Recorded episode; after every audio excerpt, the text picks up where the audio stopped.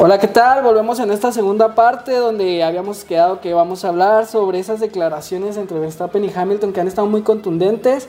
Hasta el día de hoy, lo que hemos escuchado es que Verstappen dice, ¿cómo mandas a tu contrincante al hospital y puedes festejar? Y Hamilton dijo, pues yo no tengo la culpa, fue un error de carrera. Entonces esas declaraciones para mí pues no tienen como una validez deportiva. Yo no me hubiera celebrado así como Hamilton, estás en tu casa, lo sabes, pero mandaste a alguien al hospital, entonces no. No es la primera vez que ganas en, Silverstone, lo has hecho antes y de manera más espectacular. Este podium se ve manchado, se ve feo. ¿Por qué? Porque Hamilton no lo hizo limpio. Hamilton no debió de haber hecho ese movimiento. Parecer, aunque fuera un incidente de carrera, Hamilton tuvo que haber tenido la madurez como piloto de decir, ¿sabes qué? Este, pues esperemos si Verstappen esté bien, porque él sabía que Verstappen está en el hospital. O sea, no es algo que digas tú, ay, es que yo no me enteré. Te lo dijeron por radio, lo mandaste al hospital. Está mal, deberías estar preocupado por tus contrincantes. Pero ya lo habíamos visto y te lo vuelvo a repetir como lo dije en la primera parte. Hamilton está desesperado, no hay qué hacer y está sacando controversia de cualquier lado. En cambio, Verstappen subió una foto al Instagram más tarde ese día diciendo que todo está bien, todo está tranquilo y nos vemos en Hungría. Pero en las entrevistas después de la carrera, Hamilton, no, vamos a pelear, esto va a ser así y vamos a tener que seguir en este formato. Vamos Mercedes, eres mejor que eso. Hamilton, siete veces campeón del mundo y haciendo esas amañadas, yo no estaría muy de acuerdo en que eres el campeón si no puedes jugar limpio, si no puedes contender en una recta, en una curva, tienes que hacer un rebase por adentro, en una zona peligrosa, ah, se me hace arriesgar demasiado esa parte en el, deporte y ahora a 300 kilómetros por hora, ah, arriesgar tantito se me hace un poco, poco pesado. No, y deja tú, se vio que la FIA, este, no sé dónde está, porque cuando Verstappen festejó esa vez que medio patinó, se paró y patinó el, el carro, le pusieron como una tarjeta amarilla en el foot. Y Hamilton se para por la bandera y nadie dice nada y hasta se sale de la pista y festeja y se baja del carro y hace todo lo que hace, o sea, la FIA no sé qué, pues, o sea, o todos colores o todos rabones. Sí, ¿dónde está la FIA también? En el festejo fue excesivo. A Verstappen lo regañaron por pararse y medio patinar el carro. Hamilton se dio vuelta por toda la pista como tres veces se salió, anduvo en, en, las, en las salidas de emergencia, se paró por la bandera. O sea, ¿dónde está la FIA? Perfecto, ya lo sancionaste en la carrera, le diste los 10 segundos, que fueron justos hasta cierta forma. Yo le hubiera puesto los 10 segundos en, en parada, de que no puedes, o sea, entras a los pits, 10 segundos y lo sales. Pero bueno, ellos le dijeron 10 segundos en, en la entrada de pits, eso ya será por lo, lo, que sea la FIA, pero los festejos excesivos, eh, se ve mal televisivamente. Y como decían en los memes que han salido en, durante la semana, ahí está Netflix esperando el Drag to Survive para el próximo año, diciendo que Hamilton este, se pasó de lanza y que le echó las espadas, pero sí se vio mal. Para mí, Mercedes es más que eso. Y como decía Christian Hornet, el, el director de Red Bull, sabe lo que hace. No es la primera vez que corre aquí eso no está bien.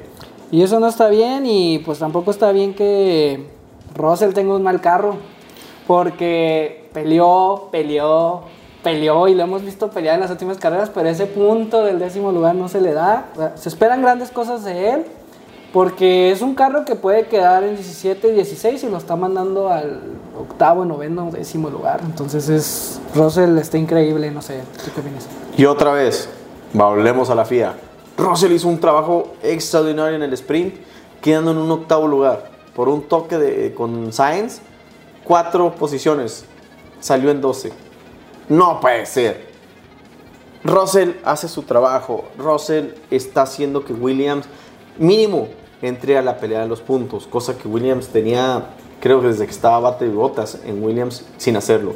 Está dando el 100, está dando todo lo que se puede, está demostrando que es un buen piloto y esperamos pues bueno, verlo en Mercedes el próximo año, es el, ese es el rumor que se trae, que va a, va a sustituir no sé a que le iban a firmar en estos días, pero pues no, no se dio. Bueno, pues veremos qué, qué es lo que sucede, pero Russell sí tiene muy, muy buena calidad. Williams, a lo mejor se están esperando para el próximo año. De hecho, tenemos que ver eso de la revelación del carro del 2022. un carro fabricado para el rebase. Vamos a ver esto, si es cierto o no es cierto, el próximo año con un nuevo carro, nueva modalidad o una nueva era en la Fórmula 1. Y pues los pronósticos para Hungría, para no dejarlos así como que, que va a pasar en la siguiente carrera, pues yo opino que Red Bull va a salir con todo. En redes sociales se ve que traen el mensaje de vamos por ustedes, este, estas nos la van a pagar y, y bien bonita. Esperemos que se cumpla. Yo opino que a lo mejor Verstappen pues sí va, bueno, Red Bull es reconocido que Hungría le va bien, entonces espero que, que Verstappen pues recupere, que llegue bien, esperemos que llegue bien, porque pues sí, ese choque no, no fue normal, que llegue bien. Y esperamos que Checo Pérez pues quede en esa segunda posición y que demuestren que el 1-2 va a quedar después de una, una tragedia. Ese es mi pronóstico. Y pues yo veo a un Lando Norris también en una tercera posición, un cuarto. Creo que Mercedes después del festejo va a caer otra vez. Sí, yo estoy contigo, van a tener una motivación extra, Red Bull va a sacar las uñas. Yo digo que también un 1-2 de Red Bull se vería estupendo para poder callar ese festejo tan exagerado que hizo Hamilton. Pero sabemos que Mercedes no se va a dejar, o sea, Mercedes se va a preparar exactamente para lo mismo. Yo veo un 1-3, a lo mejor un Hamilton en medio o un Valtteri Bottas en medio de, de Verstappen y Checo Pérez. Y esperemos que Checo se recupere de todo esto. Y también esto, todo esto tiene que ver en que Verstappen llegue bien. Tiene 15 días de reposo, pero hijo, el golpe en las costillas fue muy duro. Esperemos si no tenga ninguna fractura, a ver qué salen las noticias esta semana, la semana que entra, eh, jueves de la semana que entra, que estemos viendo ya Y si no, ya lo dan de saber porque esto pues, se sube después. Entonces. Sí, esto vamos a ver a ver qué, qué nos pueden dar de noticias, pero esperemos si las costillas estén bien, esperemos si Verstappen llegue, va a llegar motivado y ahí puede haber problemas con Hamilton, porque ahora sí va a ser una pelea de llanta contra llanta y choque contra choque, cuidado. Verstappen es más joven, es más atrevido. Si Hamilton empieza con sus mañas, puede ser que la juventud salga adelante. Pero esto lo hace nomás que la Fórmula 1 sea más interesante este año. Ya teníamos mucho sin tener estas controversias. Así que lo único que puedo esperar es que sea una carrera controversial, estupenda y grandes rebases. Y bueno, esto es todo por la segunda emisión. Los invitamos a que sigan Se Hacen en Facebook, Se Hacen en Instagram y Se Hacen en Spotify. Y les recuerdo también entrar a sehacen.com y les vamos a mencionar el nombre del patrocinador. Es la veterinaria PetSmed. Entonces ellos nos van a pagar eh, ir a Austin. Entonces esperamos que también lo sigan a ellos. Y pues nos vemos en la próxima. Hasta luego, nos vemos en Hungría. La batalla final, a ver si es cierto que Mercedes puede.